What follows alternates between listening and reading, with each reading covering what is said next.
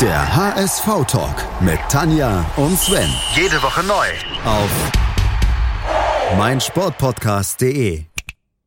Der HS-Ventskalender. Mit Tanja, Sven 24 Erinnerungen und 24 Gästen. hinter 24 Türen. Moin, hallo und herzlich willkommen zum HSV-Talk auf meinsportpodcast.de. Der HSV-Kalender ist wieder an der Reihe und wenn ich mich nicht ganz verzählt habe, öffnen wir heute die dritte Tür und wir gucken mal nach, wer dahinter steckt. Es ist der Nils Fußmann, at Fußmannismus auf Twitter. Moin, Nils. Moin Sven. Nils, du im hessischen Exil, wie nimmst du den HSV oder erlebst du den HSV äh, dieser Tage? Ja, wie äh, uns wahrscheinlich allen fehlt mir so das Ganze drumherum. Ähm, also man ist der Geisterspiele so ein bisschen, hat man das über.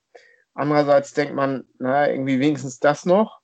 Ähm, ja, und äh, es ist und bleibt eine interessante, anspruchsvolle Liga und äh, man kommt so durch. Ne? Also toller Beginn und dann ein bisschen zäher. Naja, Mal gucken, was da noch so kommt. Und ansonsten bleibt uns momentan in diesen Zeiten ja auch leider nur der Fernseher und das Drumherum, wie du so schön sagst, das fehlt. Äh, zu der Zeit, oder du hast ja einen Moment ausgesucht, auf den man so als normaler HSVer, normal ist mal in Anführungszeichen gesetzt, äh, nicht so unbedingt als der HSV-Moment kommen würde. Gehst du da mit? Das kann ich äh, sehr gut nachvollziehen. Also da, ähm, glaube ich, habe ich mir ein Spiel ausgegraben, was ähm, äh, vermutlich 8798 Menschen schon vergessen haben. Aber äh, jedenfalls einer weiß es noch und eine andere vielleicht auch noch. So, der eine bist du. Wer die andere ist, da kommen wir vielleicht später noch drauf. Sag mir erstmal, warum dieses Spiel? Wir, und um welches Spiel es sich dreht, natürlich erstmal. Also, warum dieses Spiel? Wir gehen zurück ins Jahr 1988, muss es ja tatsächlich gewesen sein. Ja. Ähm, und ähm, ich war zarte zwölf Jahre.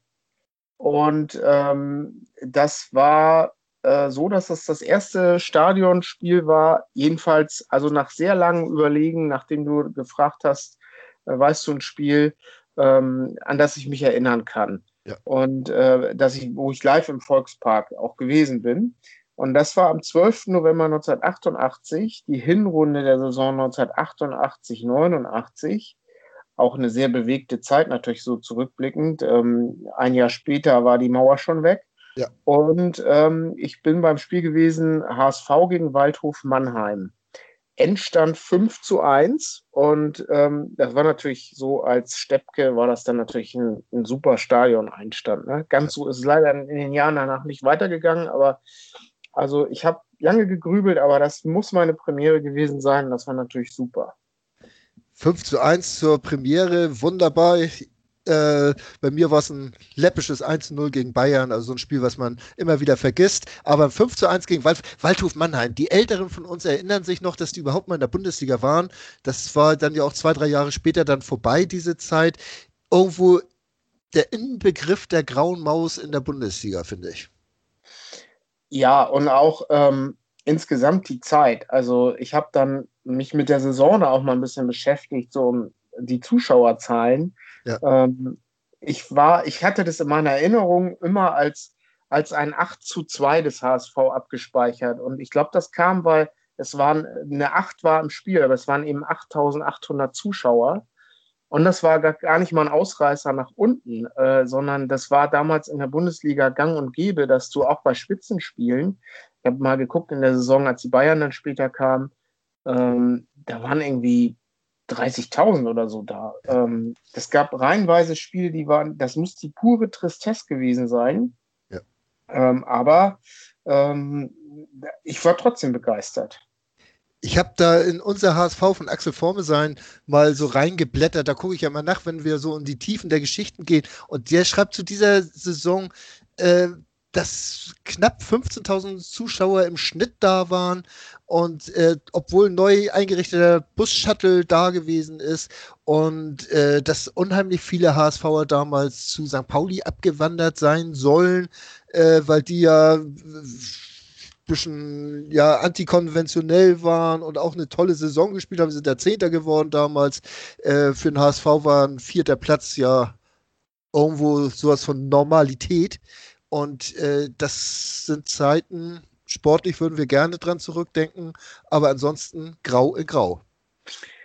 Grau in Grau, ja. Und ich, also da war ich zwölf Jahre alt daran. Ich kann mich so an diese politischen Sachen, die ja auch immer im Fußball äh, aufkommen. Und ähm, heute sagt man, oder sage ich zum Glück, also ähm, diese, dass man sich heute mit den allermeisten Menschen darauf einigen kann, dass äh, Rassismus nichts im Stadion verloren hat. Ja. Ähm, das war damals leider anders. Also das kann habe ich eher aus späteren Stadionbesuchen dann so vor Augen, als ich schon ein bisschen älter war.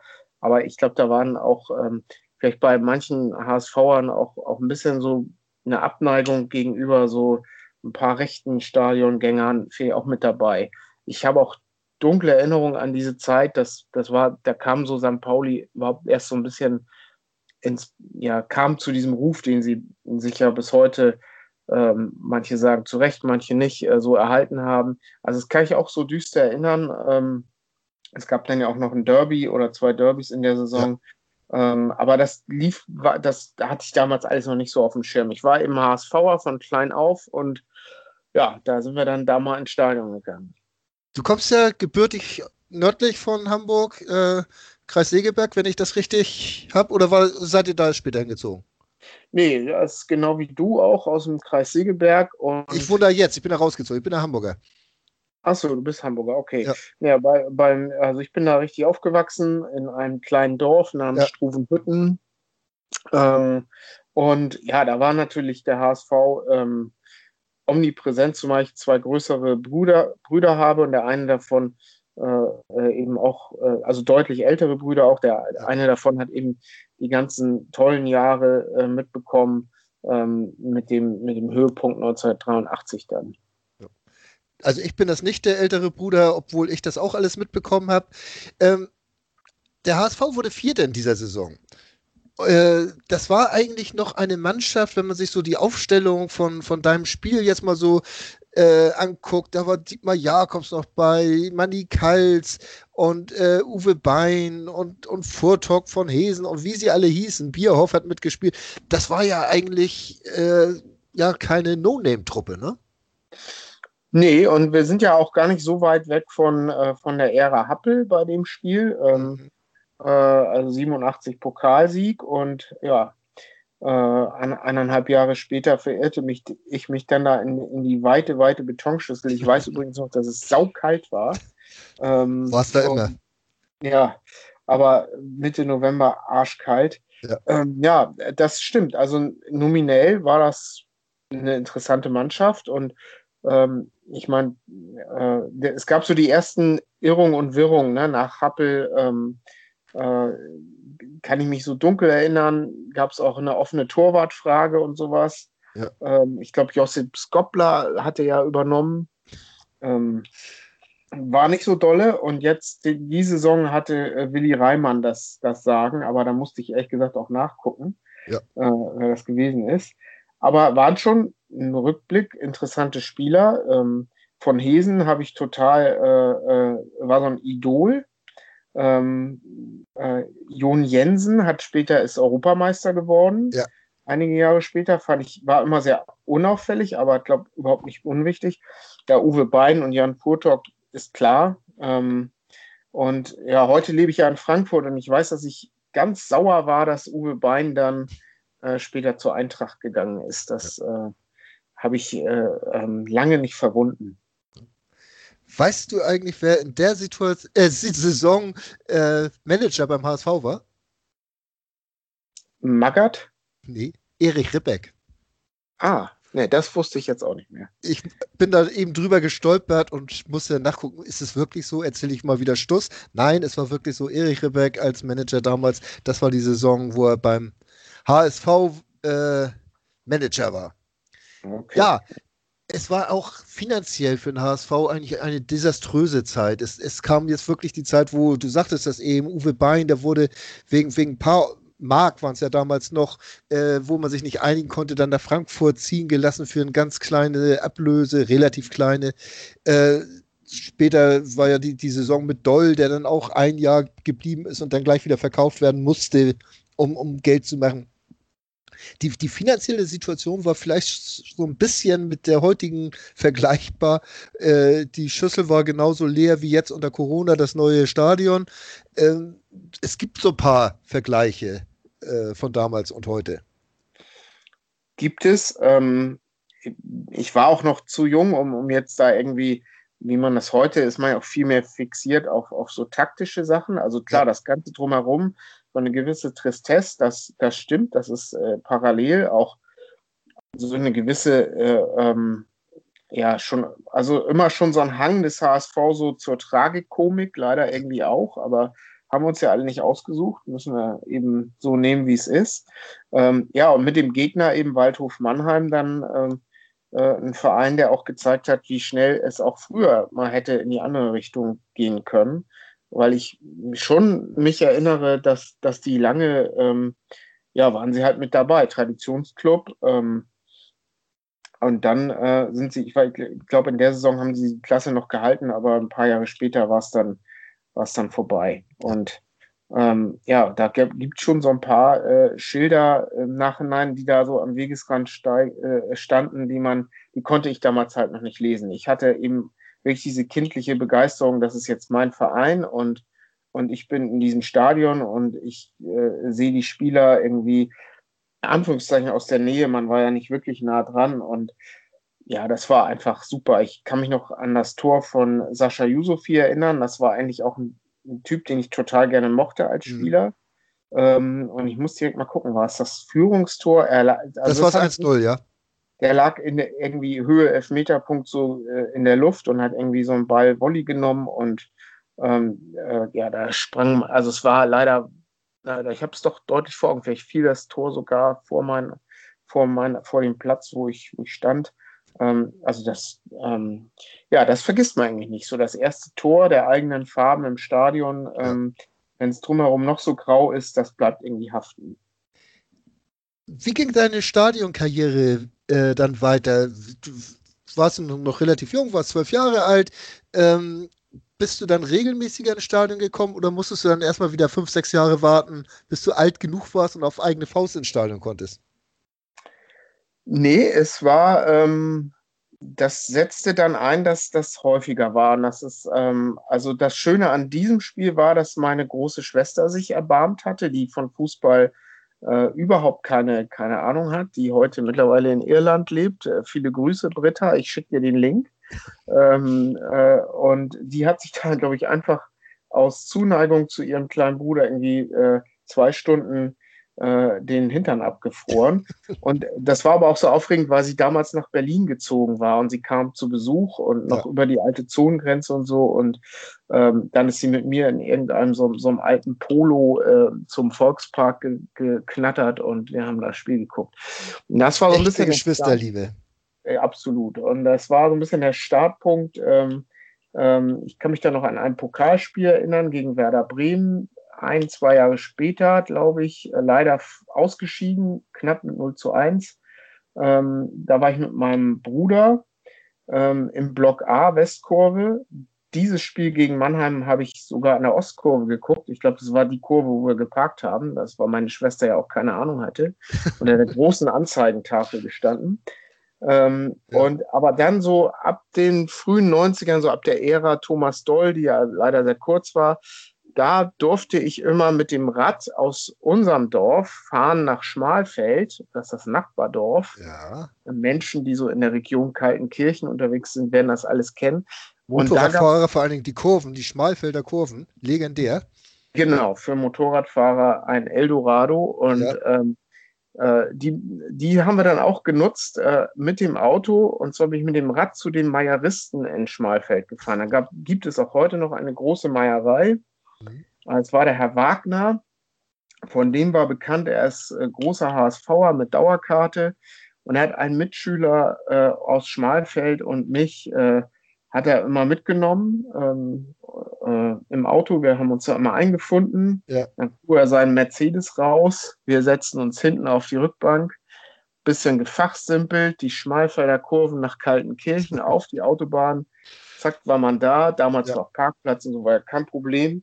Und ähm, dann haben wir uns verabredet äh, nach Abpfiff wieder am Auto, weil er saß in dieser äh, Haupttribüne in dem Bereich und wir waren immer dann weiterhin im Block A, weil da war schon ein bisschen Stimmung, aber nicht die ganz äh, harten äh, Jungs aus Block E und Block F. Das war dann nicht so. Block E, also ich habe dann auch mit meinen Eltern musste ich als Jugendlicher dann auch so ein, so ein Agreement schließen, dass ich nur Block D oder Block F gehe, aber nicht Block E. Also das, das durfte ich dann nicht oder sollte ich nicht. Ich habe es natürlich dann doch irgendwie versucht, immer da reinzukommen. Aber naja, meine Eltern sind auch nie mitgekommen und ich konnte damals mit der U-Bahn fahren. Das ist ja als Hamburger natürlich das Einfachere gewesen. Ja, ja. Ähm, diese Zeit, wenn wir die mal abschließen wollen, äh, die hat ja eigentlich ja nicht, nicht unbedingt eingeladen zum Fußball gucken. Wir haben das schon besprochen, nicht eingeladen, HSV-Fan zu werden. Äh, aber du sagst, du bist von klein auf an HSV-Fan gewesen, schon bevor du im Stadion warst. Äh, weißt du noch, wie das dazu gekommen ist? Ja, das, ähm, also es gab wirklich kein Entkommen. Ich bin ja ein Bauernkind. Wir haben einen Bauernhof gehabt mit, mit äh, auch ähm, einem Stall. Da waren Kühe drin. Ja. Und ja, das, das war halt, äh, meine Eltern haben immer gearbeitet und ich bin schon im Kinderwagen in, in den Kuhstall gestellt worden, weil das äh, gab einfach, oder ich war bei Oma und Opa, die Ja. wussten allerdings wirklich, ich habe wirklich kein Interesse an Fußball, soweit ich mich erinnern kann, aber die Kühe, die hießen, ähm, ja, Kevin Keegan stand da und, und so weiter und so fort. Rudi Kargus war ein großes äh, Idol von meinem älteren Bruder. Also als ich laufen konnte, im Stall gewesen bin, bin ich eben an Kevin Keegan vorbeigekommen. Und dann ist, man kann es dann nicht verhindern, wenn man selbst Fußballinteresse hat. Und ähm, ja, das ist bis heute eben so äh, geblieben und ich habe auch die Hoffnung aufgegeben, dass es äh, irgendwann mal anders wird. Ähm, da, das ziehen wir jetzt auch durch.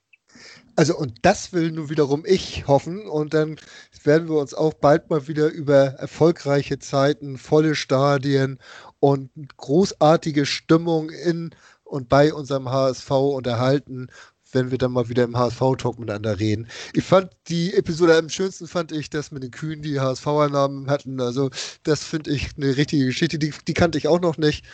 Ähm, sehr schön, Nils. Es war mir eine Freude, dass du da warst dass du uns dein Stadionerlebnis äh, erklärt hast, warum das gerade das graue Spiel in der grauen Zeit war. Aber ich glaube, das können wir alle nachvollziehen. Und herzlichen Gruß auch von mir an Britta nach Irland, wenn du das hörst. Schön, dass du das für deinen kleinen Bruder gemacht hast.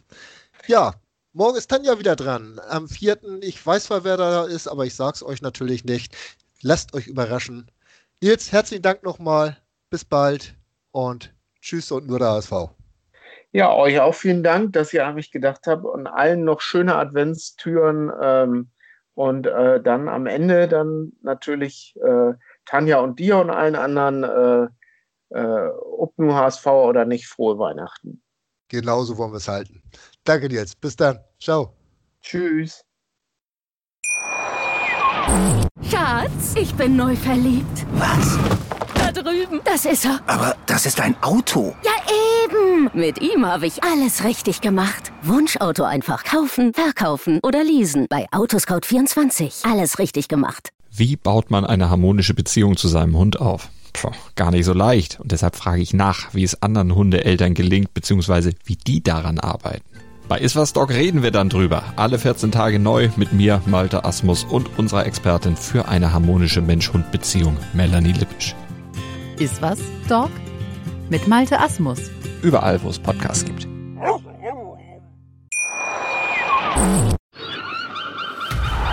Der HSV-Talk mit Tanja und Sven. Jede Woche neu.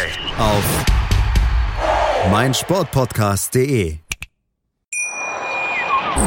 Schatz, ich bin neu verliebt. Was? Da drüben. Das ist er. Aber das ist ein Auto. Ja, Eben, mit ihm habe ich alles richtig gemacht. Wunschauto einfach kaufen, verkaufen oder leasen. Bei Autoscout24. Alles richtig gemacht.